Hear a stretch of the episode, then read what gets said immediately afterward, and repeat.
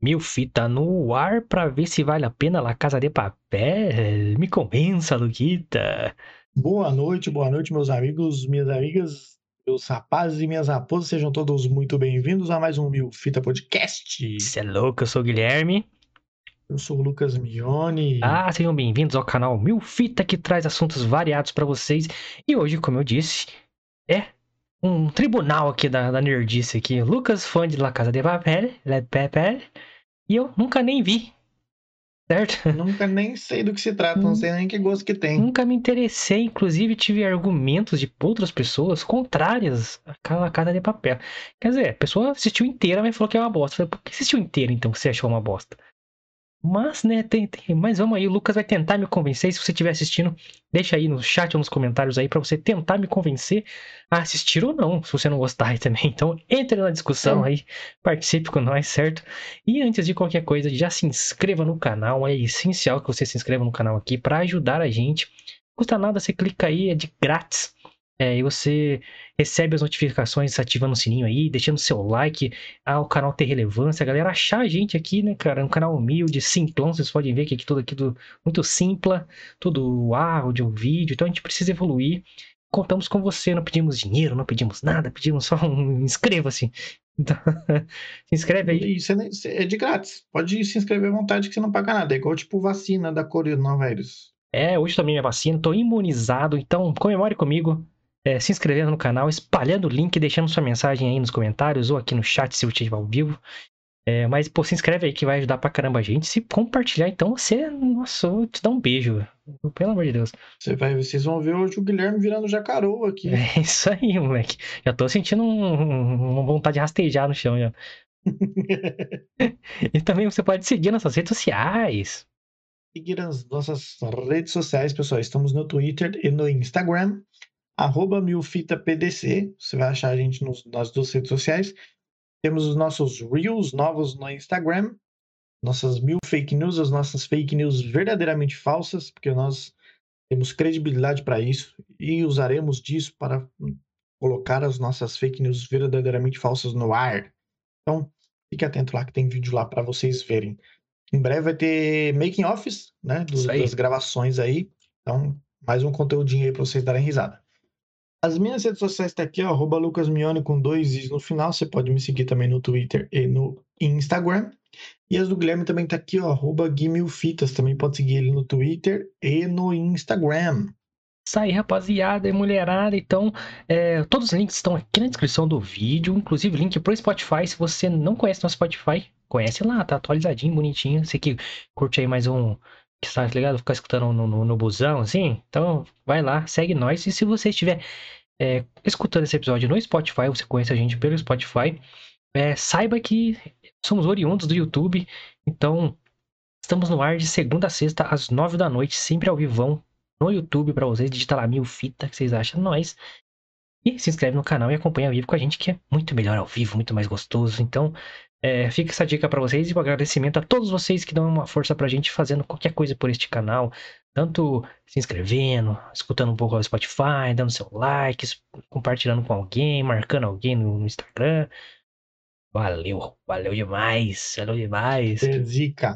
Então, hoje, como dissemos aí, você é um tribunal da, da nerdice aqui, porque eu nunca vi La Casa de Papel, nunca me interessei.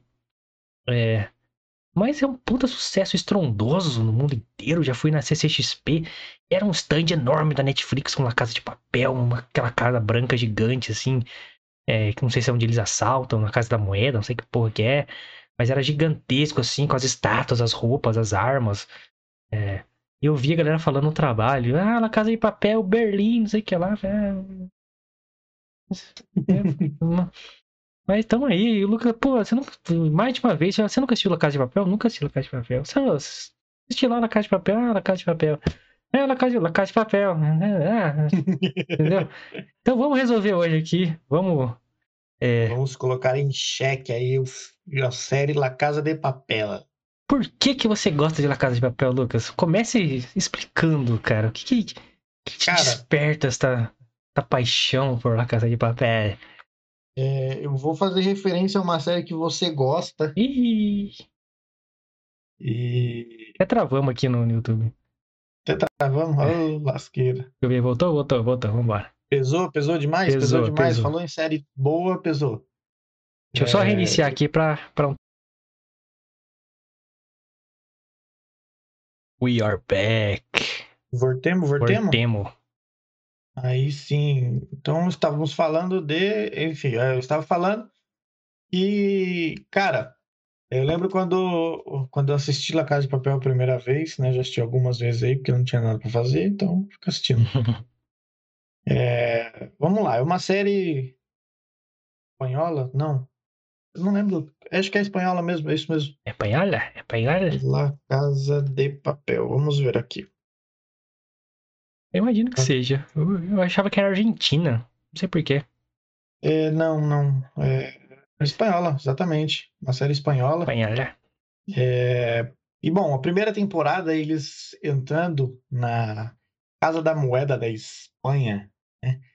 E a primeira e a segunda temporada é baseada nesse assalto na Casa da Moeda da Espanha. É, eles têm a- são nove ladrões e eles têm a brilha, eles, vírgula, né? Um tem a brilhante ideia de entrar na Casa da Moeda. É, Que é esse aqui? Esse aqui? Esse- é esse mesmo, o professor, ele mesmo, que é o, o manda-chuva, né, o orquestrador do assalto. Ele tem a brilhante ideia de entrar na Casa da Moeda e imprimir dinheiro. Ele não estava roubando, ele estava imprimindo o dinheiro dele. Isso não é roubar. É? Então Aí. ele reuniu ali os melhores em vários aspectos, né? para entrar na Casa da Moeda e conseguir realizar esse brilhante assalto aí. E aí ele pega o melhor, não sei se é essa palavra que fala, mas sei lá, o melhor escavador de túnel, não sei. a, a melhor falsificadora para ela tipo ter o controle de qualidade das notas, ver se está tudo perfeitinho, enfim. É, ele pega assim, os, ele vai escolhendo a dedo assim os melhores e, e mostrando, explicando o plano e eles né, conseguem entrar. E eu gostei, vamos lá, por que que eu gostei de La Casa de Papel? Por que que eu assisti? Porque eu gostei que, é, que te prendeu como- ali. Tá. de como ele, apesar dos obstáculos que acabaram acontecendo durante a série, eu vou focar nessa primeira temporada a princípio, apesar dos percalços que aconteceram durante a primeira e a segunda temporada, que contam a história desse assalto, é, ele conseguiu reagir e dar a volta por cima. É, tudo que aconteceu durante o assalto, ou pelo menos a maioria do que aconteceu, estava sob o controle dele. Ele sabia exatamente o que a polícia ia fazer, quando a polícia ia fazer e como ela ia fazer. Ah, Famosamente criminosa ali que espera tudo, né? Exatamente. Ele diz que ele, né, nos episódios posteriores, ele fala que ele planejou esse assalto durante anos e anos e anos, né? Então, ele sabia exatamente como a polícia ia agir, o que a polícia ia fazer, quando iam fazer. Então, ele sabia exatamente desde o começo como ele precisaria agir para dar certo esse assalto. E, de fato, algumas coisas saíram do controle dele. Teve algumas coisinhas ali que ele teve que improvisar.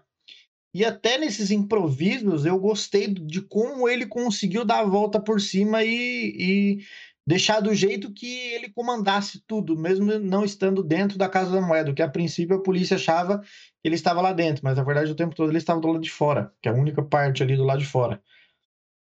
Então eu, eu gostei que, que ele, é, a mente dele por trás do assalto, né? Ele, ele conseguiu fazer com que tudo que acontecesse no assalto estivesse aos cuidados dele, desde o começo. Planejamento e tudo. Tudo, tudo. Então, tipo assim, lógico, teve coisas que aconteceram, por exemplo, esse cara que tá aqui do meu lado aqui, ó, do meu lado esquerdo, se eu não tô enganado, para quem tá assistindo. Barbudão? Isso. Esse cara, é, o professor teve uma hora, é, eu vou dar uns spoilerzinhos, tá, pessoal, pra vocês entenderem. Vamos lá. É, esse cara é o Helsinki, ele, ele e o, o Oslo não tá aqui, não. Tem, é ele e um primo dele que são são eles falaram lá que eles são os guerreiros, né? São os a linha de frente, são os caras bons de briga, bons de tiro, né? Caras para cumprir ordem, os, os soldados, né? Então, é, ele precisava destruir um carro que o professor havia usado anos atrás pra, durante o planejamento do assalto para verificar as câmeras de segurança do Banco da Espanha, do, da Casa da Moeda. Né? Então, ele precisaria destruir esse carro. O professor acho que deu mil euros para ele destruir o carro. Ao invés de destruir o carro, ele deu uma quantia de dinheiro para um cara de um ferro velho destruir o carro e deu o restante para a família dele. E aí a polícia, obviamente, com as câmeras do Banco da Espanha, da Casa da Moeda, é... eu estou falando Banco da Espanha, pessoal, porque a segunda temporada trata-se de um roubo no Banco da Espanha, tá? É... Quando ele disse para o Helsinki destruir o carro, o Helsinki mandou o resto do dinheiro para a família e acabou não destruindo o carro. E a polícia chegou até esse carro e teve que dar uns pulos ali para poder achar o carro no ferro velho. Eles conseguiram achar o carro no ferro velho. Só que, por exemplo, isso era algo que não estava no controle do professor. Ele não sabia que o Helsinki não havia destruído o carro. Ele descobriu depois. E até nesse improviso que ele teve que fazer para poder limpar as digitais do carro, limpar tudo que tinha no carro, as, as, os vestígios. Os vestígios que eles haviam deixado no carro, ele conseguiu se sair muito bem. Essa eu acho até que foi uma das melhores cenas da série para mim. E a polícia viu ele, só que obviamente não como um professor, viu ele como um mendigo. Ele fugindo dos policiais de dentro da, do estacionamento ali do ferro velho, ele entrou numa van e ele sabia que se ele saísse dali do jeito que ele estava, ele seria pego.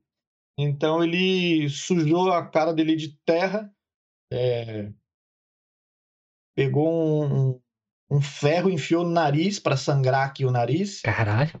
Cortou a boca, rasgou as roupas e amarrou uma, uma, um arame num cachorro que tinha dentro dessa van e saiu arrastando o cachorro, saiu com o cachorro caminhando. E aí o policial parou ele, falou: Meu, o que você está fazendo aqui? Ele engoliu álcool, tomou álcool para assim, ter o o bafo, né, de, de como se ele tivesse bebido, estivesse bêbado. E aí o policial parou ele, ele falou nada com nada, o policial não quis nem chegar perto por causa do, do teor hum. alcoólico, né? E aí eu lembro até a frase da, que a pessoa que narra é, essa essa daqui, não, ela também não tá aqui, ó, que tá aqui entre eu e o Guilherme. Ela tá entre eu e o Guilherme. Isso, a Tóquio. Ela que narra o assalto. Então ela fala que o professor ele ele deu um toque final. Quando ele estava conversando com o policial, ele fez xixi na calça. Para que o policial, tipo assim, descredibilizasse qualquer atitude dele, né? Quem que vai dar moral para um cara desse, né? Tipo, é só aí, um quando... maluco aí. Exatamente. E aí é... ele conseguiu escapar dessa forma. Então, assim, até os improvisos dele, ele, ele faz uma coisa assim, é, é genial os improvisos dele. Ele foi pego no finalzinho, ele é pego pela polícia. Na verdade, ele é pego pela inspetora Murilo, que é essa que tá aí do lado dele, aqui em cima, aqui. Aqui, eu acho. Aqui. Tá do lado do meu lado dele. Tá. É, ela é a inspetora Murilo, que é a inspetora por parte da polícia que cuida do assalto e ele acaba se apaixonando por ela e ela também, só que sem saber que ele é o mandante do assalto, obviamente, né? Só no final que ela descobre. É, enfim, eu assisti La Casa de Papel eu, eu, porque eu achei, eu achava genial essas virada por cima que ele dava. É, é impressionante como, apesar de algo sair do controle dele, ele fazer algo e ainda conseguir manter o controle, manter a calma é, manter ali o nível do que ele queria que acontecesse. Entendi. Tem muito filme assim, né, que tem um plano perfeito. Você acha que vai ser a... o cara vai, vai se dar mal, não dá se dar nada. O Lupin é assim, né? Só que ele é solitário, né? Sim, um lobo solitário. Sim, exatamente. E ele é criativo, né, a todo momento. É... Tem um filme chamado Plano Perfeito com Denzel Washington, que é meio assim também, é um assalto a banco. O cara fica preso lá dentro, aí você acha que o cara vai se dar mal, e quando vê, não. O cara sai de boa Exatamente. É, uma pergunta aleatória aí. Por que, que eles têm nome de capitais? Porque ele, quando o professor está mostrando o plano para os ladrões, ele fala que ele não quer que as pessoas é, tenham qualquer vínculo pessoal uma com as outras, eram só ladrões. Então, se você, a partir do momento que você tem algum tipo de vínculo pessoal, isso pode atrapalhar na sua mentalidade, no, no, no plano diretamente. Não, ligado, é bem Tarantino, cães, cães de aluguel, pra quem assistiu, era o Mr. Pink, Mr. Yellow, isso, Mr. Black. Exatamente. Que... E aí ele até, eles, eles até brincam numa cena que ele fala, ah, vocês vão ser, ter números. Ou nomes de planetas. Aí ninguém gosta e o pessoal fala, ah, que tal cidades? Aí cada um pega ah, então uma capital. Tem nenhum né? significado profundo sobre isso. Exatamente, tá. não tem nenhum. Por exemplo, é uma outra, uma outra sacada que, e, e ele fez e, e deu muito certo foi quando ele sabia, por exemplo, exatamente quando a polícia ia tentar entrar na Casa da Moeda e como e por onde eles tentariam entrar. Então ele já conseguiu posicionar a equipe dele do lado de dentro da Casa da Moeda de forma com que a polícia não tivesse opção a não ser recuar. Por exemplo, como ele entrou na Casa da Moeda, ele sabia exatamente que dentro da Casa da Moeda estaria acontecendo uma excursão de uma escola é, e a filha do primeiro-ministro britânico estaria nesse, nessa excursão dentro da Casa da Moeda. E, obviamente, ela era a carta branca dele como refém para que nada acontecesse, nada, a polícia não tentasse entrar, porque se entrasse, a chapa ia esquentar. Então, ele sabia exatamente a hora de entrar, como entrar, né? É... E, e, ele levou um aparato gigantesco para dentro da Casa da Moeda, de armamento, de, de, de tudo. Então, ele, ele soube desde o início como começar, como manter e como terminar o assalto. pensa em tudo, 360 graus, né? Mínimos detalhes, mínimos detalhes. Tipo assim, por exemplo, é, é, tem uma, uma, por exemplo, uma parada no final, é que, que acontece e que me surpreendeu muito, porque como eu, como eu acabei de falar, por que, que, eles, que eles têm nome de cidades capitais? Porque ele não quer que, que eles tivessem vínculo pessoal mas tem um pai e um filho dentro dentre os ladrões. Ele disse que eu abri uma exceção, né? E o irmão dele também está nesse assalto. Só que ele não revela que é irmão dele, obviamente ele só descobre no final, que é o, o tal do Berlim, que é o, o aparentemente o manda-chuva de dentro da Casa da Moeda. O professor era o quem orquestrava tudo do lado de fora, mas a, lá dentro quem dava as ordens era o Berlim, que é o irmão dele. Entendi. É, mas eu, tá, tá, lembrando bastante esse filme Plano Perfeito, mano. Que os caras fazem no filme, que eu me lembre, posso estar errado, tem que. É um filmaço, mano, com o Denzel Washington. O ladrão é o Clive Owen. Ele faz um túnel por, por anos e anos para chegar até o, o, local do banco que ele queria. E faz um puxadinho, tipo um quartinho para ele, assim, mano. David Copperfield. Então é, ele some do nada, os caras, caralho, pra onde o cara foi? Isso aqui lá, e quando vê o cara tá de boa saindo lá, tá ligado? então, é... essa primeira temporada, é, algum, já tem algumas baixas aí dentre os assaltantes. O Oslo, que é um desses soldados, acaba morrendo, porque os reféns conseguem fugir, né? Alguns. É... E o Berlim, que também é o irmão, que é o irmão do professor, também acaba morrendo no final. É... Por exemplo, uma outra, uma, outra, é, uma outra coisa interessante que aconteceu, ele sabia que em algum momento é, a polícia ia tentar infiltrar um policial lá dentro. Ele sempre soube disso. E, e aí o que, que ele fez? Ele... Isso tudo na primeira temporada. Isso tudo na primeira. Entre a primeira e a segunda, tá. não sei dizer para você. Que é o mesmo plot, então, que é o assalto exatamente, à Casa da Moeda. É tá. é o assalto à Casa da Moeda, exatamente. É a primeira e a segunda. É... Em dois momentos a polícia tenta entrar. E os dois momentos ele sabia exatamente que isso ia acontecer. Por exemplo, no primeiro, é... por exemplo, isso é, é algo que ele não esperava, né? É... o Moscou, que é o, o melhor abridor de túneis lá, né? Ele tem uma crise de ansiedade porque ele acha que o filho dele, o Denver, matou uma refém a mando do Berlim. Na verdade, ele não matou, ele só deu um tiro nela e escondeu ela lá dentro. E ele tem uma crise de ansiedade, então o, o, o Denver fala assim: a gente vai pro teto, vamos lá, dá uma volta, você vai respirar ar puro. porque você tá com crise de ansiedade. E aí a polícia acaba dando um tiro e acaba acertando o Arthur, que é o gerente da Casa da Moeda. E aí, quando ele começa a falar com a polícia pelo rádio e a polícia fala assim: olha, tira ele de dentro da Casa da Moeda e a gente tem um, um socorro aqui, a gente vai salvar a vida dele. E o professor fala: não, ninguém sai. Vocês vão mandar um cirurgião lá para dentro com, com ajudantes e vão operar ele lá de dentro. E aí, dentre os ajudantes, vai um policial disfarçado. E ele já sabia que isso ia ser feito. O que, que ele faz? O policial ele usa um óculos. Então ele instala um, um microfone no óculos do policial para saber tudo o que é falado na tenda do lado de fora. Tudo que a polícia fala lá do lado de fora. Então ele sabia que em algum momento eles iam tentar infiltrar um policial. Só não sabia em qual momento e nem como isso ia acontecer. Mas ele sabia que em algum momento isso ia acontecer. Então ele já se programou para isso, né? Para que ele tivesse ali um bode expiatório lá fora. Por exemplo, num segundo momento, é, na verdade, esse, esse, essa cirurgia ela foi usada como distração para um, um, capitão das forças especiais francês entrar com outro cara pelos túneis é, do duto de ar condicionado da Casa da Moeda. Ele se vestiu com um macacão vermelho e a máscara do Dali, né? E ele estava entrando no, nos dutos de ar-condicionado para dentro da Casa da Moeda. Essa coisa e... da máscara é bem V de vingança, né, cara? Sim, eu, le eu, lembrei muito disso na hora. Muito, muito, muito. Grande Alan Eu lembrei até daquele trabalho que a gente fez lá. e aí, é, o professor sabia que ele, ele começou a ouvir interferência no rádio no rádio da polícia. Então ele sabia que iam estar entrando.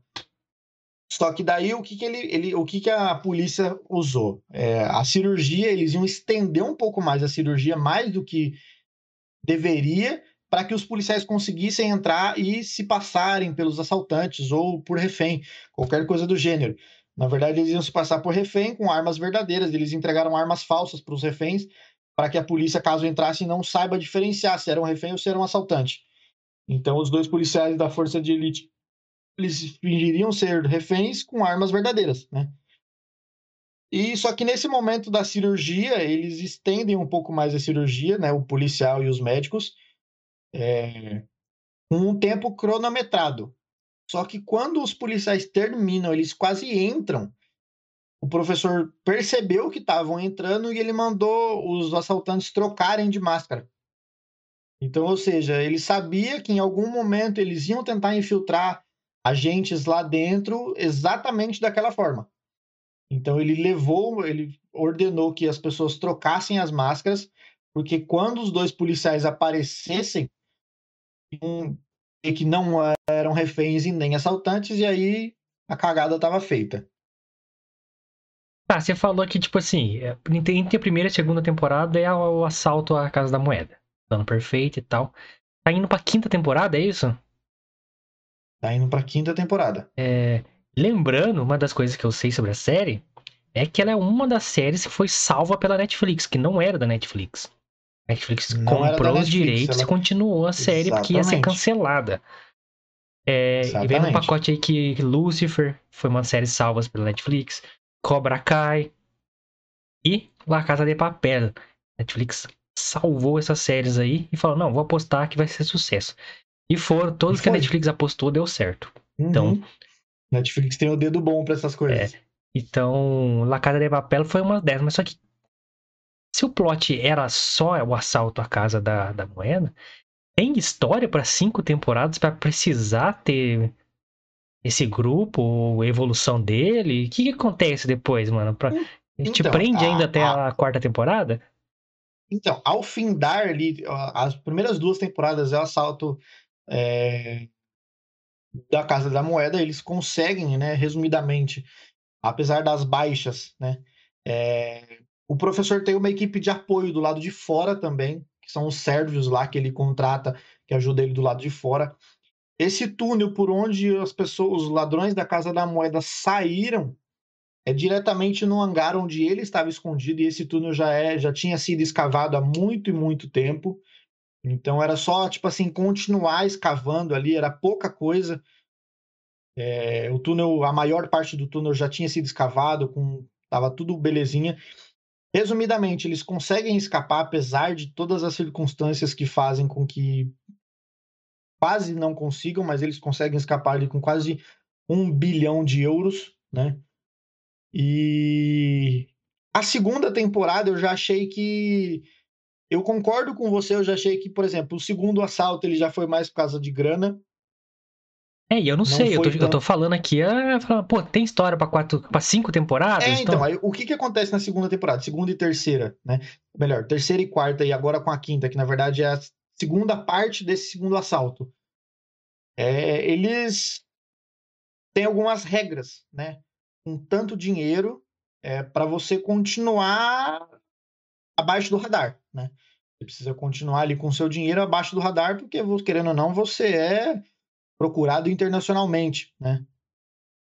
Ele tem uma, uma organização que ajuda ele no sentido, tipo assim, agora como ele está bilionário, então ele tem ali, é, por exemplo, um número de rastreio, onde que cada continente tem um número onde caso algum dos assaltantes estivessem em perigo, caso a polícia o encontrasse, eles precisassem de ajuda, eles ligariam para esse número e um chamado transportador, que era alguém pago pelo professor, tiraria eles do perigo e levaria até o professor. Enfim, um desses, desses assaltantes do Rio, que é o mais novinho ali, que é o especialista em computação, que é o que programou toda a parada de tecnologia do assalto, ele acaba sendo pego pela polícia. Tinha que ser o Rio, né, mano? Tinha que ser brasileiro, BR, né, mano? Puta que pariu. BR é foda. É, e aí o que ele acontece? Ele, ele é pego, só que ao invés de a polícia levá-lo à justiça, a polícia tortura ele porque a polícia quer o professor, a polícia não quer o a ralé, ele quer o mandante, né? Que grande.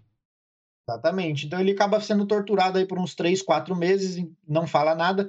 Só que aí a Tóquio, que é essa que tá aqui entre eu e o Guilherme aqui, que é quem narra todo o, o assalto, ela consegue contato com o professor através do transportador, o transportador leva ela até o professor e ela fala para o professor: é, a gente precisa resgatar o Rio, porque já fazem, sei lá, dois meses e até agora se não se tem notícia nenhuma.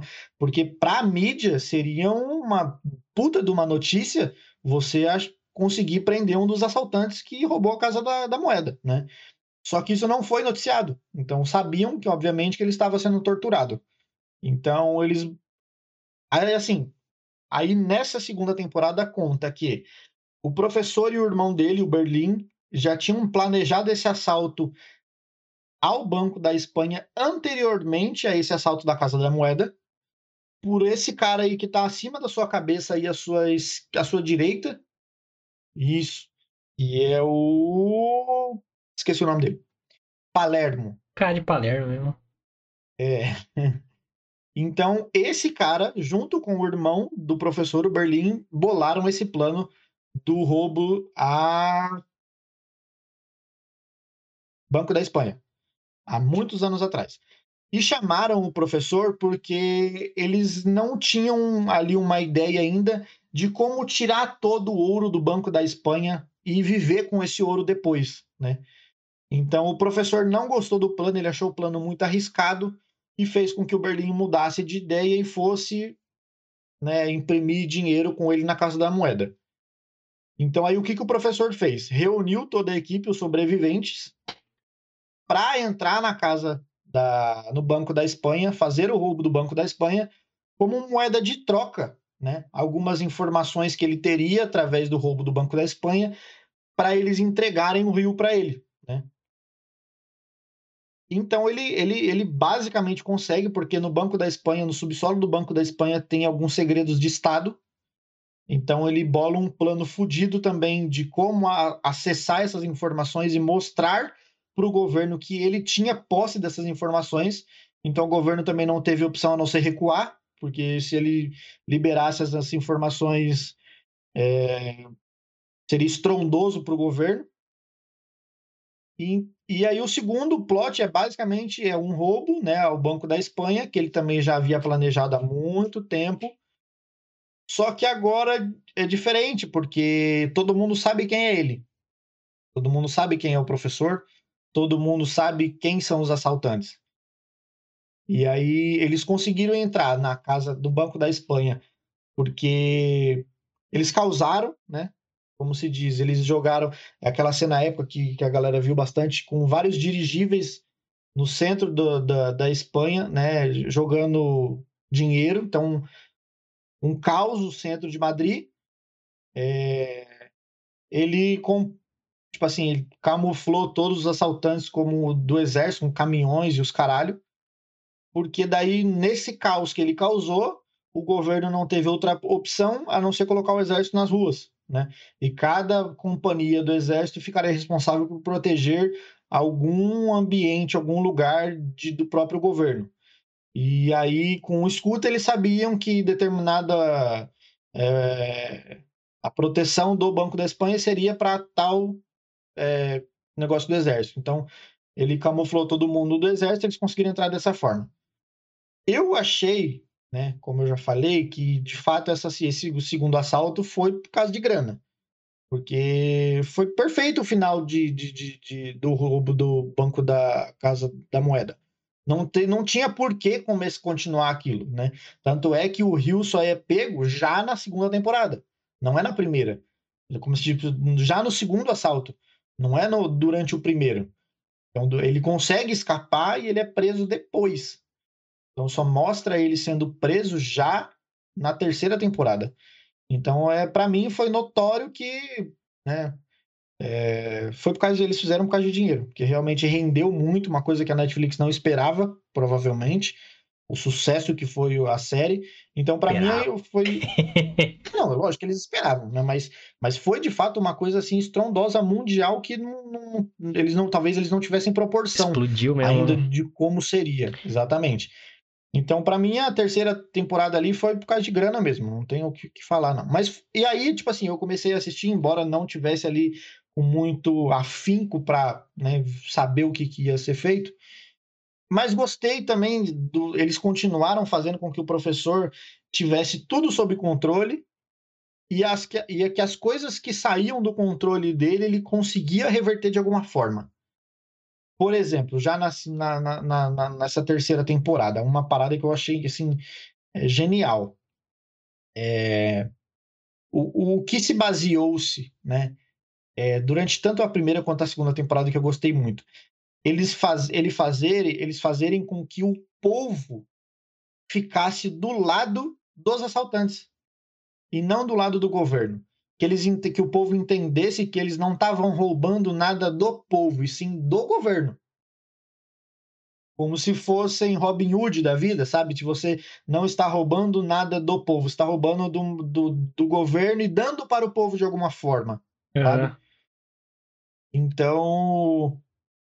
Eita, caralho. Então, é tipo a assim. tática dos bandidos. Exatamente. Tialismo. Sim. Aí o que, que aconteceu entre essa primeira e segunda temporada? Por exemplo, na segunda temporada, como que na primeira temporada ele, ele conseguiu fazer isso mesmo, sabe? Do povo ficar do lado deles, do povo acreditar que de fato eles eram os Robin Hoods, eles eram pessoas do bem, né? Embora estivessem roubando, né? Como ele falou bastante no, no, na pré-eleição do assalto ele não estava roubando dinheiro, ele estava roubando tempo, porque ele só precisaria manter a polícia tempo suficiente fora do, da Casa da Moeda para conseguir imprimir todo o dinheiro que ele precisava e conseguir fugir a tempo. Então ele tava, a única coisa que ele estava roubando era o tempo. Né? Tava mantendo a polícia é, presa em falsas é, pistas para que ele conseguisse imprimir todo o dinheiro que ele, por exemplo, na segunda temporada, a polícia descobre onde ele tinha essa preleção, onde ele explicou o plano para todos os assaltantes. E cada coisa que a polícia achou como pista entre aspas durante essa essa essa essa investigação, tudo ele plantou. Tudo ele já deixou lá justamente para dar para a polícia essas falsas pistas e, e a polícia se perder ali, Ficar sabe? patinando. Não conseguir. Exatamente, ficar patinando e não conseguir chegar a lugar nenhum. Então, na segunda temporada não é diferente. Teve uma cena que eu gostei bastante, que é quando quando o, eles, o governo devolve o rio para ele para dentro do Banco da Espanha, o rio começa a contar para ele o que aconteceu, como eram as sessões de tortura, onde era mais ou menos. E, obviamente, desde o começo, o professor e a Raquel, que era inspetora do primeiro, que agora faz parte do grupo de assaltantes, é, porque ficou apaixonada por, por ele, né? É, ele, ele tinha um colaborador do lado de fora, junto com ele, e esse colaborador estava de olho nos aeroportos ali da, da, da, Espanha, porque eles sabiam que o Rio não estava sendo torturado na Espanha, era, era, provavelmente era num lugar distante. Então ele fotografou o avião chegando com o Rio, o Rio é, sendo devolvido para casa, para o Banco da Espanha. É uma cena super importante porque o professor se vê ali num momento onde ele tomou vários nocautes. É... Por exemplo, a Raquel está, estava presa, essa a esposa dele. A Tóquio, que é essa narradora aqui de baixo, também estava presa. E a Nairobi, que é essa do lado da, da Raquel aqui do lado, em cima de mim aqui, ela estava tinha tomado um tiro, então ela também estava incapacitada. Então ele, ele entendeu ali como alguns nocautes técnicos. Então ele precisava reagir de alguma forma. E a reação dele foi muito boa. Eu achei super, import... super legal essa parada do exercício, de você exercitar fisicamente para você trabalhar a sua mente. Que, que ele fez para conseguir reagir a esses nocautes técnicos que ele entendeu ali? Ele mandou esse colaborador dele é, como ali ele já tinha, ele era bilionário, né, do, do roubo anterior, ele tinha ali para ele um grupo de, não lembro se é israelenses ou lá para aquele canto lá, de que substituiu o Rio, né? E o que o Rio fazia sozinho, ele precisaria de precisou de um grupo ali de uns 70 caboclos para fazer. E aí esse ele fez com que esses caras rastreassem o voo que trouxe o rio para a Espanha. Acharam esse, esse, esse, esse voo decolando da Argélia. E aí ele mandou esse colaborador dele para Argélia achar os torturadores do rio, né? E, e fez com que esses torturadores é, incriminassem o governo de alguma forma como se diz, a gente, eles falaram no vídeo, né? Eles fizeram um vídeo lá é, que eles receberam 200 mil euros para torturar o Rio, né? É, e contaram tudo que faziam com o Rio. E isso foi um, um choque para a mídia, né? E aí, por exemplo, é, quando ele soltou um vídeo na web do Rio contando tudo isso que aconteceu, aí o que, que o governo fez? É, convocou coletiva de imprensa e os caralho para desmentir tudo isso. Porque o governo tem credibilidade. O povo vai acreditar no governo e não nos assaltantes, né? E. Uh, que no Brasil é diferente. Exatamente. Juntamente com isso, ele mandou esse colaborador dele lá para Argélia para achar os torturadores e fez um vídeo ao vivo durante a coletiva de imprensa dos torturadores afirmando né, que receberam 200 mil euros e dando nome aos bois. Olha, a gente recebeu informações de tal pessoa, recebemos o pagamento de tal pessoa, o governo sabia. Então, assim, caiu a credibilidade do governo ali, tipo assim, a... lá embaixo. E, e, era algo que ele não esperava. Isso provavelmente não estava nos planos dele, porque ele não esperava que a esposa dele tivesse sido presa, ele não esperava que a Tóquio tivesse sido presa, ele não esperava que a Nairobi tivesse tomado um tiro. Então, essas coisas ele, ele foi fazendo de acordo com o que iam acontecendo, o que o governo ia fazendo. Então, ele, eles conseguiram manter, apesar de eu não ver muita, como se diz, um motivo plausível para existir a segunda e a terceira temporada, eles conseguiram manter o que me, me, me, me prendeu na primeira ainda nessa segunda. Por isso eu ainda acompanho. Porque, de fato, tudo que o professor não tudo que não estava ao alcance do professor sob a responsabilidade dele, ele conseguiu reverter de alguma forma e e tá por cima. Ele conseguia estar sob, sob o controle do assalto o tempo todo. Fazer uma pausa. Da porra. Voltamos, voltamos, voltamos. Break técnico comum aqui no, no meu fita, porque, né? Por isso que a gente precisa que você aqui, ó, se inscreva no canal pra ajudar nós. Exatamente, pra ajudar a gente que essa internet aí tá o ó do Brocodó. Tá, a máquina também, eu vou te contar, viu? Vai, tamo aí, tamo aí, voltemos. E seguinte, Lucas aí falou sobre a primeira temporada, sobre a segunda temporada, sobre a terceira temporada, por que, que ele ainda está assistindo La Casa de Papel. Mas eu questiono, Lucas. Questione, por favor. Vai estrear a quinta temporada. E eu vi você falando apenas até a terceira temporada. Então já tem a quarta e mais a quinta. Ainda tem Então. história? Então, na verdade, eles dividiram. A primeira e a segunda temporada é sobre o primeiro assalto na Casa da Moeda. A terceira e a quarta temporada são duas partes do assalto ao Banco da Espanha. E a quinta? E a quinta ainda está continuando o assalto ao Banco da Espanha. O assalto ao Banco da Espanha ainda não acabou, eles ainda estão lá dentro. Meu pai. Eu, acho, eu acredito que vai acabar agora na quinta. Quantos episódios É, tem por, por temporada? Mais ou menos. Vou abrir a Netflix neste instante para lhe informar, meu amigo. Caralho, é muito, muito episódio. Galera, mas tem uma aranha aqui, vocês defensores aí da, da natureza. Foi, foi mal, Richard Rasmussen. Os aracnídeos. Achei, tá aqui. A quinta temporada, se eu não me engano, vai estrear agora dia 5 de setembro. É 3 de setembro. 3 de setembro, exatamente. Já, sa- já sabem que a partir do dia 3 de setembro, próximo final de semana, não, não me, vocês não vão me ver. Que eu vou estar assistindo. A casa de papel. A casa Tem, de tem duas papel. perguntas ainda aí, Lucas. Pois diga, meu Que- querido. Ó, vamos lá. Vai lá, vai lá. Parte 1, né, que é a primeira temporada. É metade do roubo ao, à Casa da Moeda. Tá. Parte 2 é a outra metade do roubo à Casa da Moeda. Acaba a parte 2 no, com o final do roubo da Casa da Moeda. Parte 3 começa o roubo ao Banco da Espanha, que são. E a parte 4 é a segunda parte do roubo ao Banco da Espanha. Então vamos lá. Quantos episódios por temporada? Parte 1 são 13 episódios. Bastante, hein?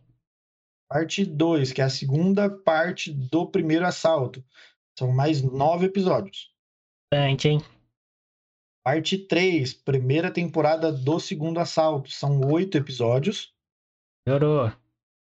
E a parte 4 são oito episódios.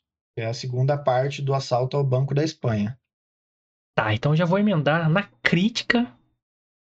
Eu não assisti, Manda tá? bala. Eu tô, eu tô formando minha opinião pela, pela visão das outras pessoas e é do Lucas aí que tá tentando me fazer assistir aí é, essa galerinha aqui. Que tá estreando aí dia 3 de setembro a quinta temporada aí. Semana que vem já. Então, sexta que vem. Primeira parte, três episódios. Depois, nove episódios. Oito episódios. É, provavelmente deve ter entre 40 a uma hora cada episódio. 40 minutos, é.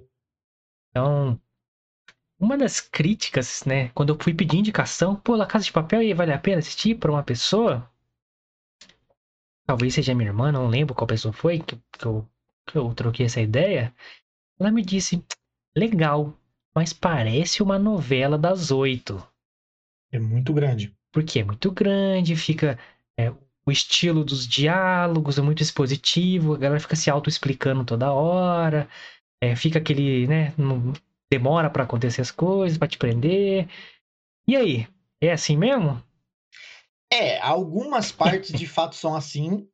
Tem hora que você fala, mano, que bosta, por que, que não dá continuação logo? Tipo assim, eles contam bastante coisas do passado, né? De, de quando eles estavam é, se preparando para o assalto, né? Principalmente agora, nessa, nessa segunda temporada, nesse segundo assalto, eles contam bastante do passado. É, Mas eles conseguiram colocar alguns elementos nessa segunda temporada que deixou ela um pouco mais agitada do que a primeira. A primeira é, era basicamente o professor, era um jogo de xadrez entre o professor e o governo, a polícia, né? Esse segundo não foi diferente, é basicamente um jogo xadrez com, entre o professor e a polícia. Mas nesse segundo eles colocaram alguns elementos que fizeram com que, que desse ali um, um tchan a mais. Por exemplo, é, o Banco da Espanha tem um governador, que é, digamos ali, o gerente do Banco da Espanha. Esse gerente do Banco da Espanha ele tem uma segurança privada de cinco pessoas, que o chefe da segurança é um ex-combatente, ex-militar, serviu em forças especiais, é basicamente o que o governo usa para matar. O cara é um assassino, né? E aí, durante a tomada no Banco da Espanha, esse cara eles conseguem raptar esse governador, só que esse cara fala: "Eu vou matar vocês um por um". Então, tipo assim, ele, ele deixa claro que ele vai caçar todo mundo. E durante o roubo, né, durante ali o que eles estão fazendo, o Gandia, o nome dele é Gandia, ele consegue escapar. E ele tem um centro de comando dentro do Banco da Espanha, onde ele tem acesso às câmeras de segurança, tem acesso a tudo que acontece de dentro do Banco da Espanha. Então, ele eu acho que é ali a peça-chave para que não fique essa chatice que ficou um tempo na primeira temporada. Então ele consegue fazer muita coisa do, dali de dentro que você não esperava e que está fora do alcance do professor, como eu falei na primeira. É, algo, é, o, é o que eu acho que talvez é o, o gatilho que faltava para a galera se prender um pouco mais a série.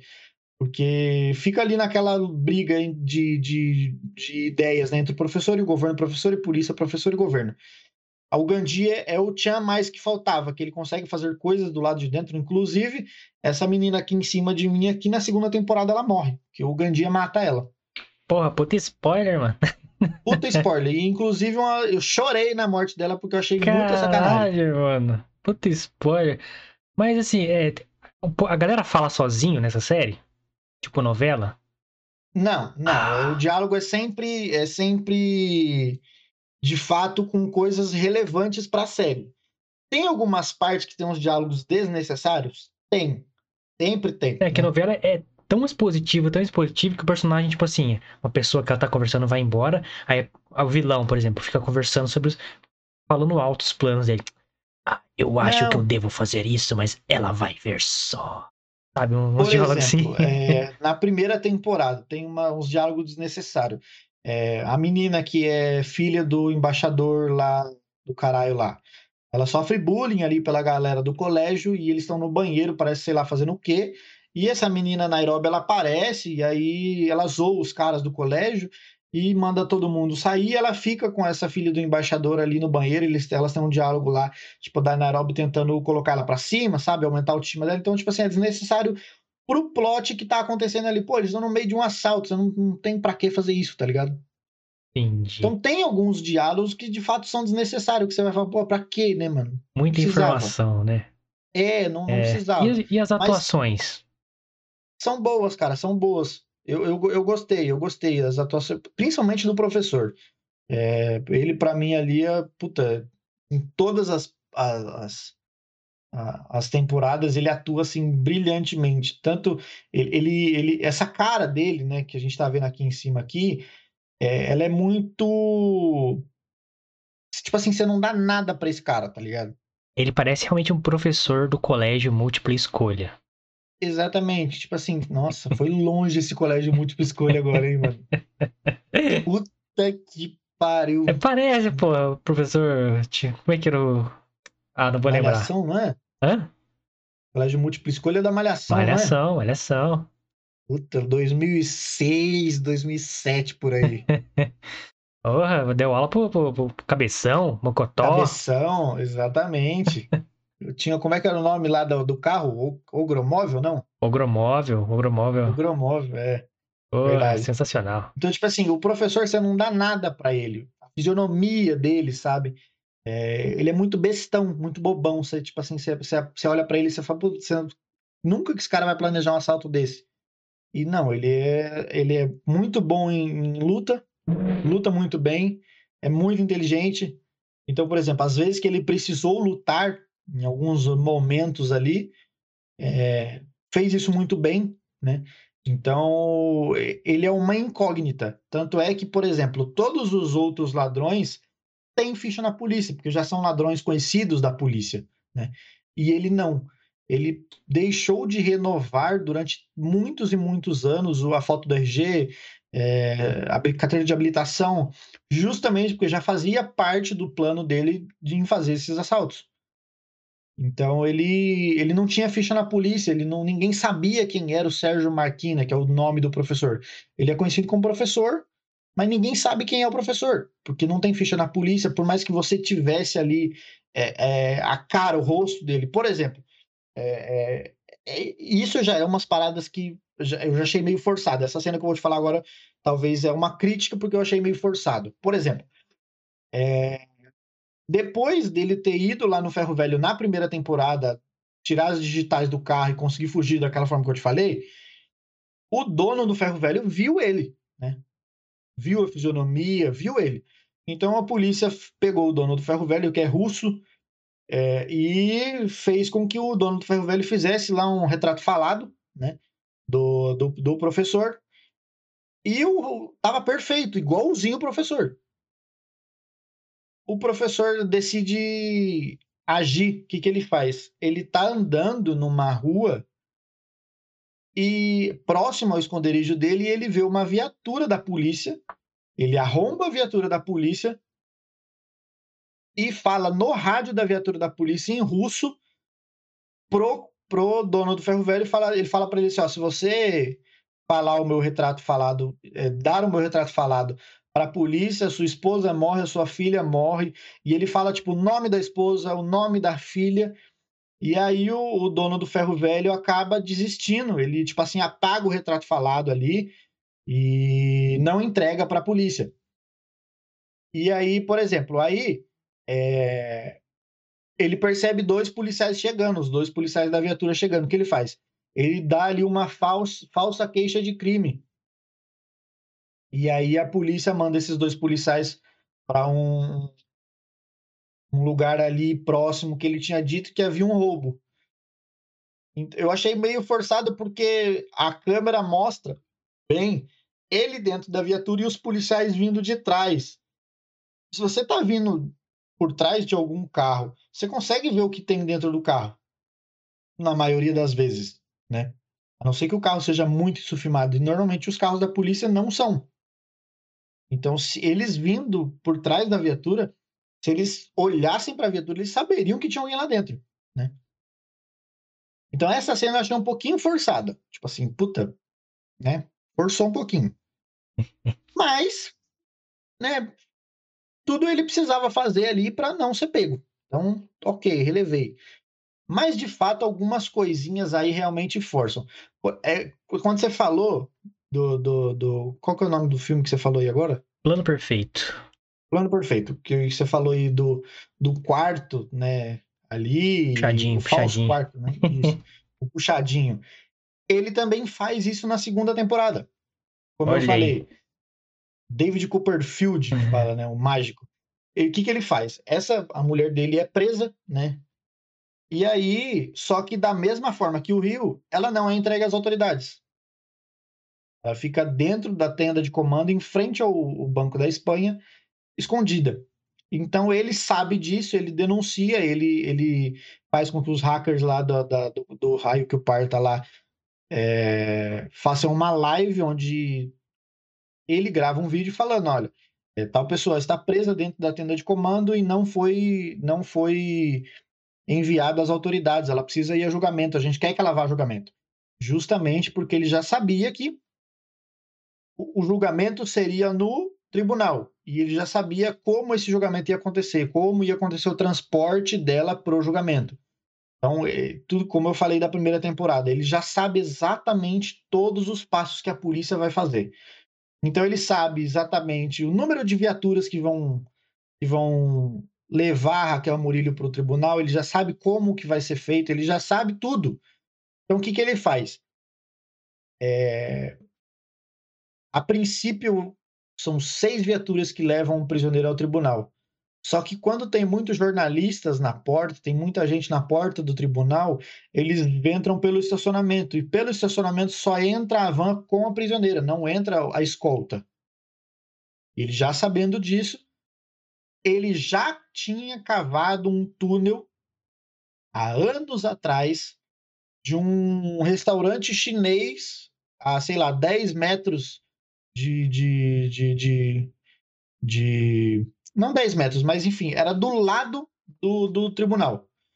e daria justamente no estacionamento. Então, o que, que ele fez?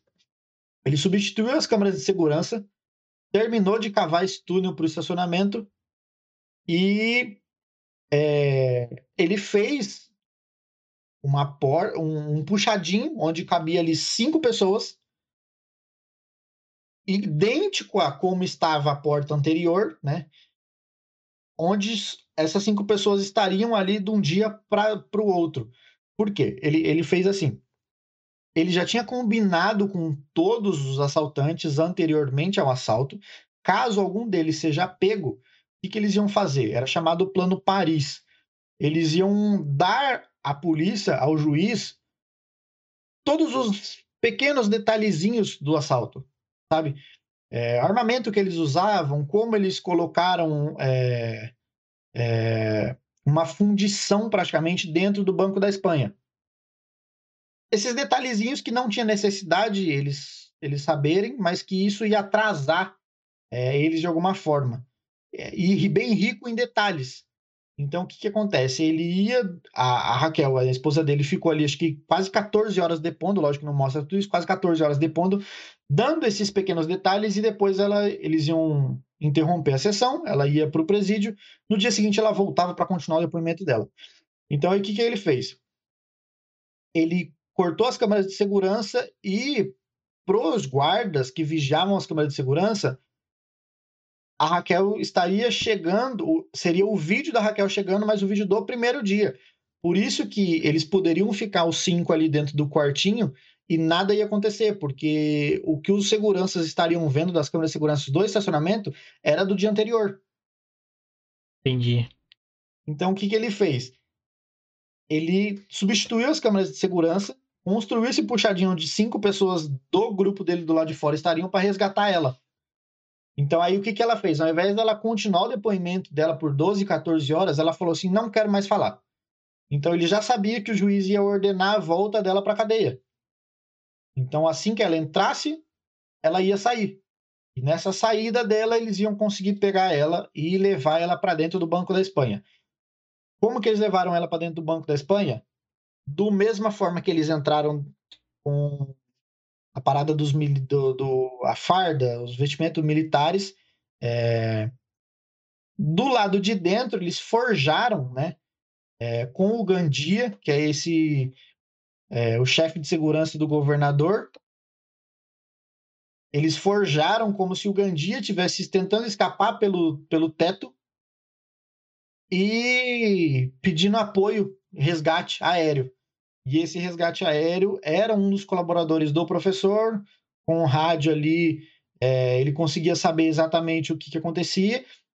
E, na verdade, ao invés de subirem para o helicóptero com o Gandia, a Raquel desceu como se fosse um apoio para ele. Então ele conseguiu colocar ela dentro do Banco da Espanha da maneira assim mais sorrateira possível. E, e o governo achando que estava tudo bem, estava tudo certo, que era de fato apoio militar, que era de fato é, que eles estavam sob controle. Na verdade, nunca esteve. Sensação falsa de saber o que está acontecendo, né? Exatamente. Você não sabe de porra nenhuma. Está acontecendo tudo por debaixo do seu nariz e você nem sonha. Tá, beleza. Você ia fazer uma analogia com Breaking Bad, que eu já fiquei um pouco puto. Então, quando você me falou para assistir Breaking Bad, você falou assim, cara, assiste Breaking Bad porque é, o personagem principal, que eu não lembro o nome dele, é muito foda. Ele sabe exatamente as coisas que, que tem que fazer, quando ele tem que fazer, ele consegue improvisar ali algumas coisas é, e ainda conseguir o controle sobre o que ele de fato queria. E é justamente isso que eu vi em La Casa de Papel. Obviamente, não da mesma proporção, né? Porque o professor, ele faz exatamente isso, ele sabe tudo exatamente como ele tem que fazer, quando ele tem que fazer, como a polícia vai reagir a isso, quando a polícia vai reagir a isso. Então, essa analogia com Breaking Bad, que quando, tanto é que eu assisti primeiro La Casa de Papel, eu não tinha assistido Breaking Bad, eu assisti Breaking Bad porque você me indicou. Quando eu falei de La Casa de Papel para você, você falou, cara, assiste Breaking Bad, você vai ver o que, que é ser foda de verdade. E realmente era mesmo. É, é que Breaking Bad é mais pé no chão, porque ele se fode muito Exato. também, né? Então, Sim, sim, sim. é, É, a La Casa de Papel eu diria que é, tipo, sei lá, a versão mais fantasiada de Breaking Bad, né? Porque, tipo assim, de fato, o professor em nenhum momento aparente ele se fode de verdade. sempre tá no Ele, tipo assim, controle, aquela mente exatamente, ele se, brilhante fo- e ele tal. se fode algumas vezes, só que ele consegue dar a volta por cima. Por exemplo, quando a Raquel, no primeiro assalto, descobre que ele é o professor. Esse, como eu falei pra você no começo, esse policial que, ele, que, ele, que, o, que a polícia tentou infiltrar e ele instalou um microfone no óculos do policial, esse policial descobriu que ele era o professor. Só que esse policial tem uma treta lá, esse policial sofreu um acidente, entrou em coma e ficou internado durante algum tempo. A Raquel teve a brilhante ideia de é, disparar para a mídia que esse policial estava acordando do coma. Então o professor falou: puta, ele vai acordar, ele vai falar que eu sou eu e eu tô fudido. Eles vão vir aqui e vão me descobrir. Então aí o que, que ele faz? Ele vai até o hospital e para se certificar de que ou é mentira ou é verdade, né? Se for verdade, ele ia precisar matar o cara, e se for mentira, ele podia ficar sossegado que não passava de blefe da polícia justamente para pegar ele. Porque a polícia já imaginava que ele fosse ao hospital se certificar se o policial estava acordando do coma ou não. Então o que, que ele fez? Ele disparou na internet que ia ter um casting daqueles palhaços é, que fazem aquele tratamento paliativo lá dos palhaços que que vão alegrar o povo do hospital. Eu não Ah, lembro mais. Doutores da Felicidade. Isso, Doutores da Alegria. É, negócio Ele assim. espalhou um cartaz na, felici- na, na rua lá, na internet, que ia ter um casting dos Doutores da Alegria no hospital. Então começou a chegar uma caralhada de gente, tipo assim, obviamente para fazer graça no hospital, a criar distrações, né? E ele foi com o chapeleiro maluco. Chapeleiro maluco, peruca cor de abóbora e todo E de Johnny maluco. Depp. Johnny Depp. Yes. E aí ele ele foi no setor das crianças, no quarto que o, o Angel, que é esse policial, estava é, internado. Ele foi no setor das crianças. Um ursinho de pelúcia entregou um ursinho de pelúcia para um, uma criança e a criança foi até o quarto do, do policial. Obviamente o policial não estava lá, estavam outros policiais esperando que ele aparecesse. E aí ele instalou uma câmera no olho do ursinho de pelúcia para saber de fato se o Angel estava naquele quarto ou não. E aí, quando a criança entra, ele consegue ver pela câmera que era tudo um blefe, só que ele já estava do lado de fora do hospital. Então, só que aí um fio de cabelo da peruca dele ficou no paletó dele. E depois ele se encontrou com a inspetora. E a inspetora viu o fio de cabelo, ela foi para o banheiro, ligou para a tenda de comando e falou assim: como era a fantasia é, do professor na, no hospital? Ah, do chapeleiro maluco, qual que era a cor da peruca dele? Cor de abóbora. Aí ela sacou que era ele.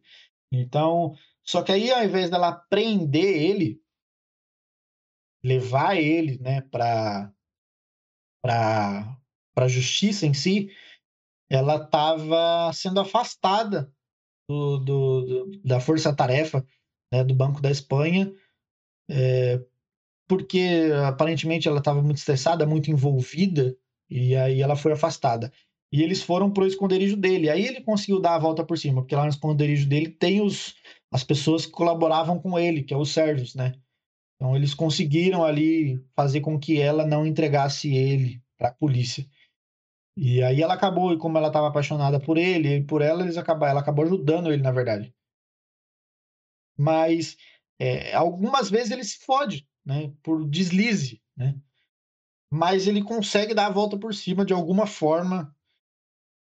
Sei lá como ele consegue dar a volta por cima. É, é, é bem, bem, pelo que você me contou, vou julgar agora, hein? Julgar. É bem história de, desses filmes de plano perfeito mesmo, que tem vários, Sim. assim, e tal. Você não sabe o que tá acontecendo, você vê que o cara tá no controle. Enfim. É, só que aí estenderam pra uma série. etc. Uma série espanhola, então a Netflix deve estar tá ganhando rios de dinheiro porque o bagulho passa no mundo inteiro e deve ser mó baixo orçamento essa série, mano. é. é. não tem nada assim de muito efeito especial. Não, tem atores tanto. desconhecidos, então. Exatamente. Deve ser um baixo orçamento. É... Mas uma coisa é certa, cara, imprimir um bilhão de euros na Casa da Moeda da Espanha derrubaria a economia espanhola. a superinflação de tudo, que um bilhão que não saiu de nada, de nenhuma produção do país interno, fudeu. Quebrou o país. Não, e tipo assim, ele, eles imprimem lá, acho que não, é, não, chega, não chega a um bilhão, mas era 900 e, e 80 e tantos milhões de, de, de euros. Então, é, tipo assim, é um bilhão, a gente arredonda para um uhum. bilhão. E, obviamente, desse um bilhão, ele teve gastos, né? Com o assalto em si, mas não interfere em absolutamente nada, porque né, um bilhão vai nem cosquinha qualquer gasto que você tenha. E, e, e, tipo assim, eles passam ali dentro do Banco da Espanha, se eu não me engano, uns 10 dias, cara, imprimindo dinheiro. Muita... Caralho. Assim, eles imprimem aí, sei lá, acho que Acho que parece que eles tinham uma média de impressão de trinta e tantos milhões por dia. Uma coisa assim. É, então é isso aí. A grande verdade é que eles destruíram a economia espanhola e essa. Justamente. a quinta temporada é sobre isso, sobre a recuperação da economia da Espanha. é, deixa eu ver se eu tenho mais alguma, algum questionamento. Ah, contam o passado do professor? Não. Não? Ele é uma incógnita, então. Ele é um X. Ele é, é ele. Ninguém sabe quem ele é. Que contam, tipo assim, pouquíssimas. Não, não contam o passado dele, mas, por exemplo, na, na terceira e quarta temporada, que conta um pouco mais do, do planejamento do segundo assalto, você vê algumas coisas de antes do primeiro. Por exemplo, é, quando saiu o trailer desse, dessa terceira temporada, é, as pessoas acharam que o Berlim tinha sobrevivido de alguma forma, porque ele morreu no, na, no final da segunda. Calma, né? quando você diz terceira temporada, você diz a, a terceira temporada mesmo ou é essa de agora, a quinta temporada? Não, a, é, a terceira temporada, tá. que é o, o, a primeira parte do segundo assalto. Tá, vamos, vamos dividir as partes como se fossem temporadas, então. A, a terceira temporada seria. Terceira temporada, tá, tá. É, é. A primeira parte do segundo assalto. Tá, tá. O primeiro assalto é dividido em duas temporadas. O segundo já tem mais outras duas. Agora vai ser a terceira parte do segundo assalto. Eles ah. acharam que o Berlim tinha sobrevivido de alguma forma, porque no trailer do segundo assalto ele aparece. E na verdade não, na verdade ele morreu mesmo. E, e o que se mostra é o planejamento desse segundo assalto. Que foi feito pelo Berlim e pelo Palermo, que está aqui em cima do Guilherme.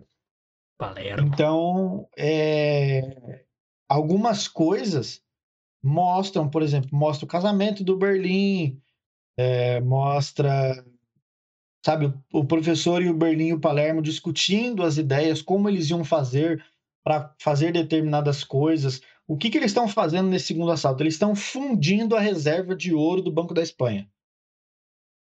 Tá, mas não mostra, tipo assim, o porquê que ele sabe lutar, o porquê que ele é tão inteligente. Não mostra não, isso, não. Não mostra, ah, não menos mostra. Mal. Só, só fala, tipo assim, que ele que o pai dele parece era um ladrão e foi morto pela polícia. E o primeiro assalto, o assalto do, da Casa da Moeda, foi feito, foi orquestrado, foi pensado pelo pai dele. E ele decidiu fazer esse assalto em homenagem ao pai. Entendi. Isso é bom, isso é uma coisa boa. Se mostrar tudo, vai perder a graça. Então, é, é melhor o cara ser assim, um mistério, que você pode esperar tudo do cara, entendeu? Você não sim, sabe o passado sim. dele. É bom. É, exatamente. E aí, é, no segundo assalto, mostram algumas cenas, pouquíssimas cenas do passado, mas na verdade é do passado anterior à Casa da Moeda.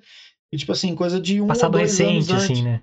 Exatamente. É um background nada... dele mesmo. Não, não. Isso não, não, não, não vê absolutamente nada. É, eu acho uma bosta isso. O cara é mega foda e tal, aí começa a fazer flashback de como que ele ficou foda. Não, não, precisa. Não, não tem necessidade. Também não, não vejo necessidade nenhuma para isso. Até porque você tá vendo o professor agora, você não quer saber o que aconteceu pra ele ser desse jeito. É, ele e é por ele ser, é ele, por ser esse personagem que você descreveu aí, lembrando que o Lucas assistiu, eu não, nunca assisti. Então por isso que me convença. Tá tentando me convencer aqui. É, Porque, pô, você começa a mostrar muito, você limita o cara. E como o cara é muito foda, ele é tipo o gênio do crime, Sim. aí você, puta, se co- se começa a explicar, você vai querer explicação de tudo. Pô, não mostrou por que, que ele teria esse pensamento, como que ele é, chegou a isso. Então, ah, você não merda mostrar que você espera tudo do cara, você só sabe que o cara é foda. Então, cara. E aí você vai ver que às vezes, dependendo tudo. das coisas que você vê, você fala, puta, ele nem é tão foda assim. É, então, porque aí não justifica. Ah, mas no passado dele não Exatamente. justificou que ele poderia fazer isso no, no futuro. Aí você come, aí fica, começa a ficar- chato, né, mano? Exatamente. Então isso é uma coisa Por boa. exemplo, Uma coisa boa aí. mudança que, que, eu percebi da, do segundo assalto pro primeiro é que no primeiro eles tinham algumas regras, né? Por exemplo, esses relacionamentos interpessoais entre os assaltantes. é, Por exemplo, é, ele, o professor deixou bem claro que no primeiro assalto ele não queria de forma alguma que nenhum refém se ferisse, que nenhum assaltante se ferisse, que nada é porque a intenção deles não era ferir ninguém, era só imprimir dinheiro. Então ele precisaria manter a polícia ocupada para ele conseguir imprimir o dinheiro dele e sair de lá. Exatamente, ele não queria machucar ninguém. Apesar de algumas coisas terem acontecido, enfim. Já no segundo, não. No segundo, ele já deixou ordens expressas de que se desse merda, era sim para eles usarem a força. Tanto que o começo das quarta temporada, né, que é a segunda parte desse segundo assalto, é... a polícia tá entrando com blindados e os caralhos na frente do Banco da Espanha e alguma, eu não lembro agora o que de fato aconteceu, acho que se eu não me engano foi o tiro da Nairobi. E ela tomou um tiro, ela tava na janela por algum motivo e aí ela tomou um tiro de fuzil lá de sniper lá e ficou gravíssima. Caralho, era pra ter morrido, hein? Era pra ter morrido. Não, ela, ela morreu depois, né? Mas. Para spoiler, caralho. E aí, é, ele fala assim: ele fala no telefone, ó. é, se a polícia entrar, é para responder à altura. Então, quando eles têm informação de que a polícia tá entrando, eles abrem as portas do Banco da Espanha e soltam dois lança-foguete no, nos blindados. Acho que é um só, um blindado. E aí, bom, explode, né? Vai tudo pros ares, os policiais saem, tipo, pegando fogo, assim. E ali, basicamente, é, as pessoas talvez entendam que os assaltantes não estão para brincadeira, como talvez fosse no primeiro, né? Eles estão ali para tudo. Custa qualquer Eu- coisa. Exatamente. Eu gostei dessa, dessa diferença, porque no primeiro eles foram bem regrados em relação a isso. Apesar de terem acontecido algumas coisas, é, mas eles ainda se regraram bastante em relação a essa parada de você machucar outra pessoa, de você. Não quero esse tipo de, de, de estereótipo, sabe? De além de ladrão, você ser um assassino. Não quero. Eu, sou um ladrão. Moral entre os ladrões, né, cara? Exatamente. e já nessa segunda temporada, não. É, Ele deixou claro que eles vão responder à altura. Da mesma forma que o governo está, está tratando eles, eles vão responder à altura. Então eu gostei dessa É, que diferença. aí o governo que pode, né, mano? Foda-se. É, Matar governo. Funcionário público ali, coitado, que passou no concurso, tá trampando de boa. Então eu, eu gostei dessa, dessa, dessa diferença de, de- eu diria de desse amadurecimento por parte do professor, porque ele sabe que algumas coisas saíram do controle no primeiro assalto, justamente em relação a ele não querer esse tipo de exposição a ferir alguém. E ele sabia que num segundo assalto isso não poderia acontecer, porque ele ia precisar ultrapassar esse limite de ferir alguém e, bagulho- em, sua própria defesa. O né? bagulho dá certo, né? Exatamente. Então eu, eu gostei dessa, desse up que ele deu aí. Entendi, mano. Caralho, hein? Então, dia 3 de setembro, sexta-feira, sem ser essa, a próxima, estreia Yes. quinta temporada desta sequência de roubos. A coitada da Espanha, que já tá quase quebrada. Já tá fodida já, né, mano? É, vou, pô, vou. O que eu, eu vi que tem muita, muita coisa de, de cães de aluguel no filme. É, há, há esses clássicos de filmes, assim, de, de, de, de roubo mesmo, do plano perfeito. Sim. É, tem coisas de, de novela também. é. A Espanha não é Uhum. conhecida por fazer filmes fodas. Nem séries, É. pra ser sincero. A Argentina, por isso que eu achei que era Argentina, porque a Argentina costuma fazer filmes e séries melhores. A Argentina tem muita coisa foda. É, olha aí, Brasil. Vai atrás, a Argentina tem uns bagulho da hora aí. Tem mesmo? Então, é. Caralho, eu, eu fiquei mais atraído a assistir Hum. a série pelo professor. E, ó. Fiquei curioso pra ver é, A desenvoltura é, dele. como ele vai, vai lidando com as situações e tal. É, ver se é muito extrapolado, se não é. Essa ficou minha dúvida, assim. É, a estética da série eu gosto bastante dessa parada aqui, muito veio de vingança e tal. Sim. Máscara do Dali. É, você vê que é baixo orçamento, que a roupa é bem simples, né? Um- Uns É. capas de chuva. Foi isso mesmo. Mas vou, vou dar uma chance, vou dar uma chance. E como diria Lucas Maia do do- dá uma chance antes de julgar. Já esperei muito tempo. Eu, eu sempre, eu, eu até tava conversando com uma amiga eu, esses tempo atrás, ela falou assim: ah, existe Barraca do Beijo, né? Que é uma série da Netflix aí, Ixi, romantiquinha aí. Ah, lançou o 3 agora. Eu já tinha assistido o 1 e o 2 quando eu tava de férias, que eu não tinha porra nenhuma pra fazer. Só que eu não lembrava de absolutamente nada do filme.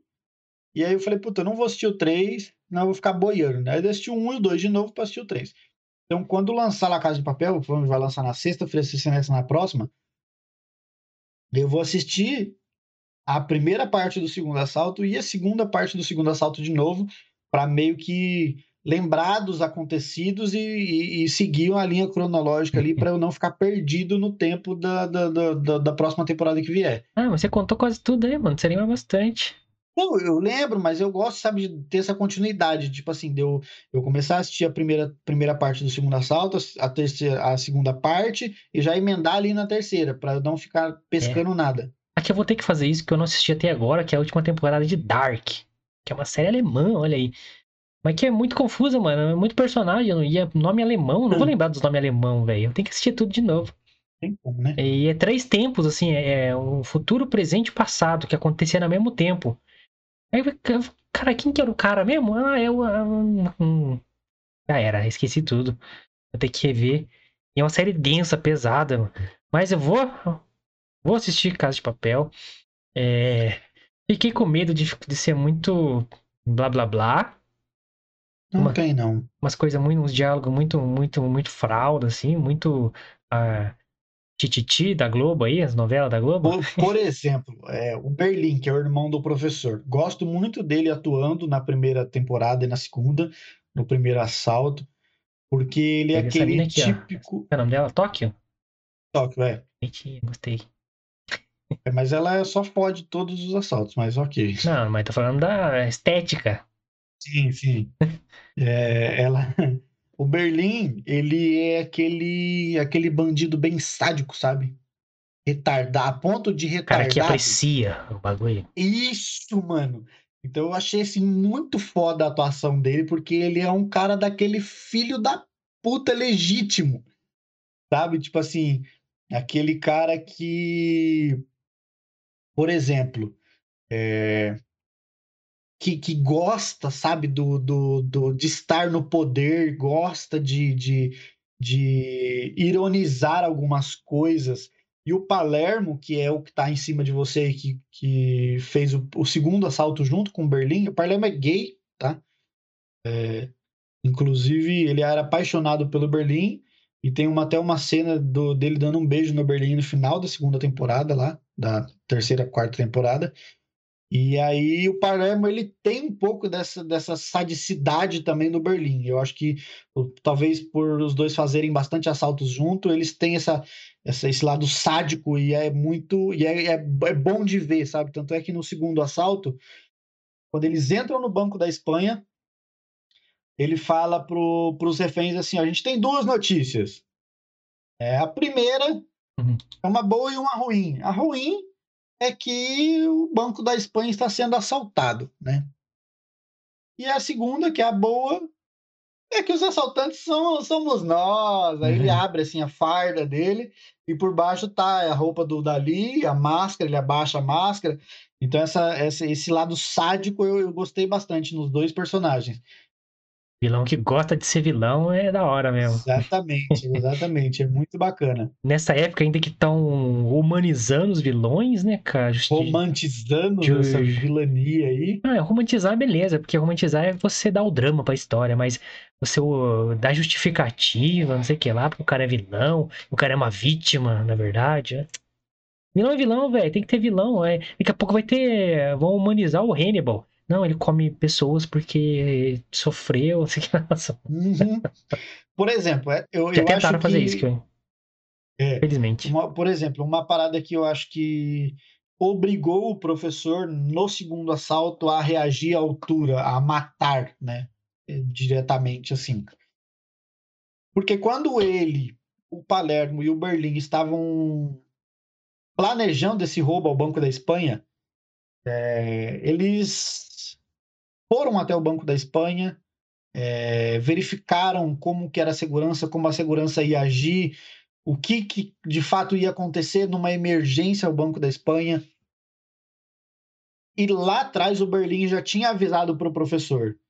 O chefe do, do- da segurança do Banco da Espanha, chefe do governador, chefe de segurança do governador do Banco da Espanha, se você não matar ele, ele vai matar vocês.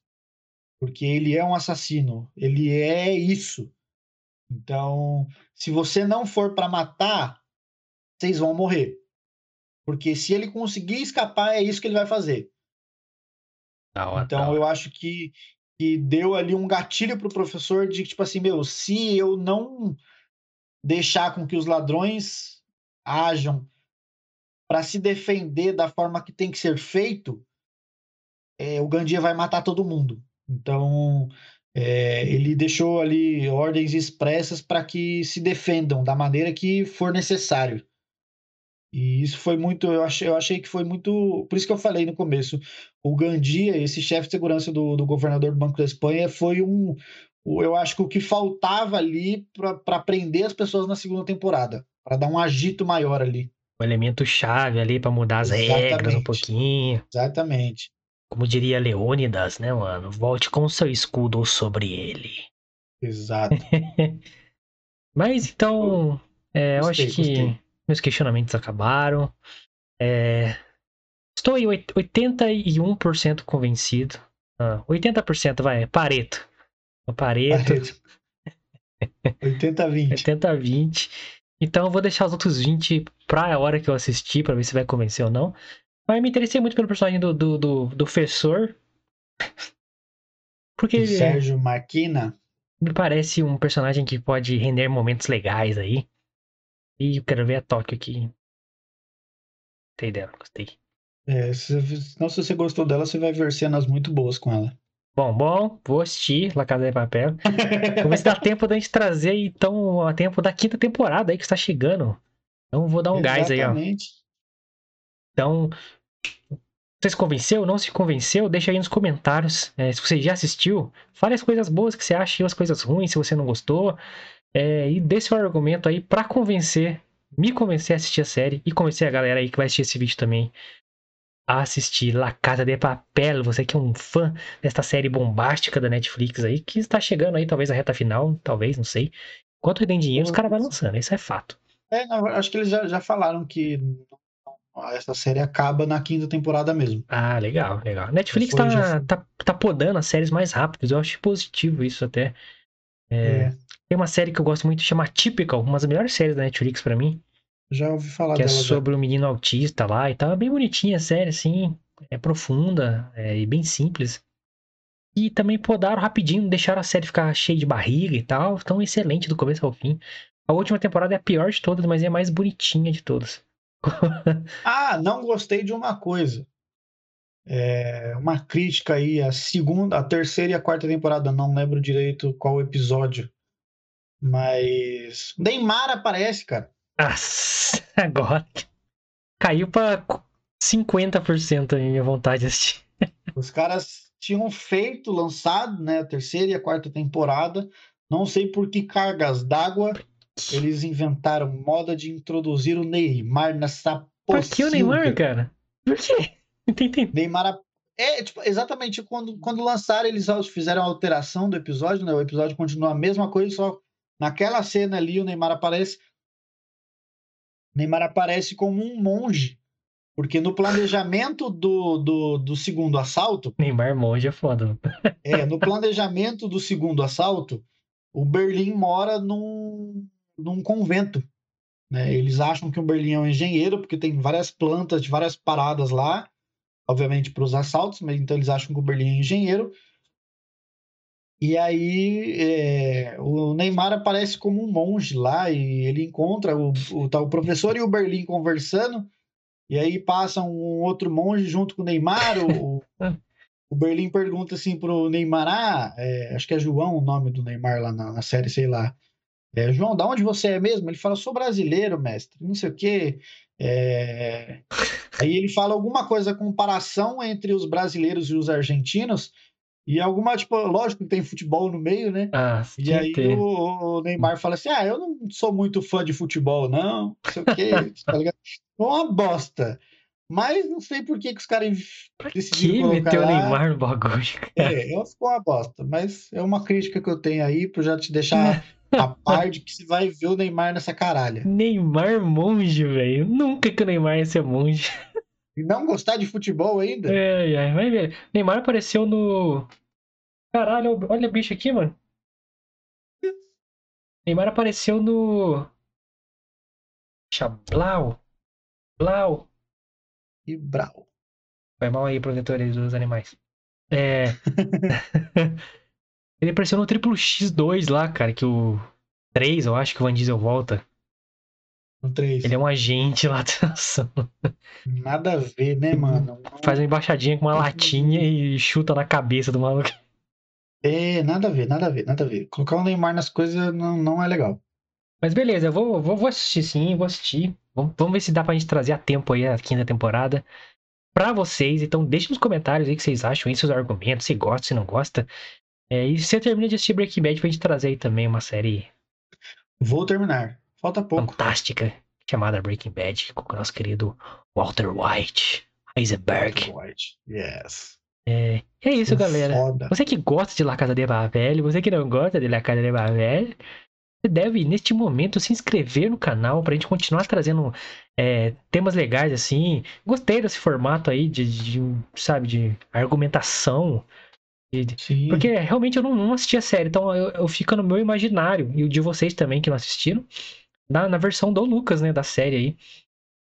Então é, é legal. Então aí, na hora que eu vou assistir, eu vou bater tudo que o Lucas falou, é, pra, pra ver minha perspectiva, ou como eu imaginei que seria a série, os, a, as próprias preconceitos que eu tinha sobre a série, se, se confirmaram ou não.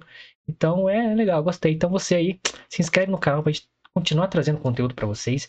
É essencial você se inscrever porque ajuda muito o canal a aparecer mais pra galera como opção. A gente melhorar aqui o áudio, as transmissões, a gente não ter mais break técnico para voltar o vídeo como tava antes. Então a gente conta com você. Se você gostou um pouquinho só, já dá essa moralzinha pra nós. Que vamos crescer o canal. Aí. Já estamos nos 102 episódios aí, então a gente não para de lançar conteúdo, não importa o que. Então Ajuda nós aí, demorou? Se inscreve aí, deixa seu like, seu comentário, espalhe o link aí, compartilhe com seu grupo de WhatsApp, para sua família, e vai ajudar pra caralho nós aqui, demorou? E você também pode seguir as nossas redes sociais. Exatamente, pessoal. Você deve nos seguir nas nossas redes sociais, como eu falei aqui no começo, nosso Twitter e nosso Instagram, arroba milfitapdc no Instagram. Lembrando que temos os reels novos, né, os mil fake news, as fake news verdadeiramente falsas. E em breve teremos os nossos making offs gravando essas fake news para vocês. Então fiquem ligados lá, arroba milfitapdc. As minhas redes sociais estão tá aqui embaixo, aqui, ó, arroba lucasmione com dois is no final. Você pode me seguir também no Twitter e no Instagram. E o pirulito da galera tá aqui, ó, arroba. Você também pode seguir ele no Twitter e no Instagram. Isso aí, galera. Todos os links aqui na descrição no vídeo no YouTube. Se você estiver escutando no Spotify, muito obrigado. É, venha pro YouTube, se inscreva no canal e acompanhe. A gente está no ar de segunda a sexta, às nove da noite, sempre ao vivo aqui pra vocês, certo? Se você quiser seguir o Spotify também, se estiver no YouTube aí, é só, só clicar aqui embaixo também que tá o link aí. Demorou? Então amanhã a gente volta para falar de Marcos Mion, cara. Olha só que maluquice, a gente vai de Lacate pra gente... Marcos Mion. Exatamente. Amanhã a gente vai falar basicamente das nossas expectativas do que a Ih, o Lucas deu uma travada aí, hein? Alô, alô? Travou? Voltou, voltou? Travou? Ó, manda aí. Voltou, voltou. O que a gente espera do Marcos Mion agora na Globo? Porque eu, Guilherme, é... É, nós acompanhávamos o Marcos Mion aí desde MTV há mil anos atrás, né? E olha, a gente gostava dele daquela época, era muito maneiro, muito divertido. A MTV é diferente da Globo, obviamente, né? pouquinho, então, pouquinho coisa. É, é, e aí a gente vai falar basicamente das nossas expectativas do que a gente espera agora do Marcos Mion na Globo. Vamos relembrar então, os programas deles aí e tal. Exatamente. Ver se o Plim Plim vai deixar ele, ele fazer os bagulho da hora. E ver que, também que ele mudou também. Ele tá mais lacrador um pouquinho. Vamos falar aí do, é. do, do Marcos Mion que o Brasil quer. Exatamente. Então amanhã, a partir das 9 horas da noite, temos, estaremos aqui. Isso aí, galera. Valeu, é nóis. Valeu, rapaz.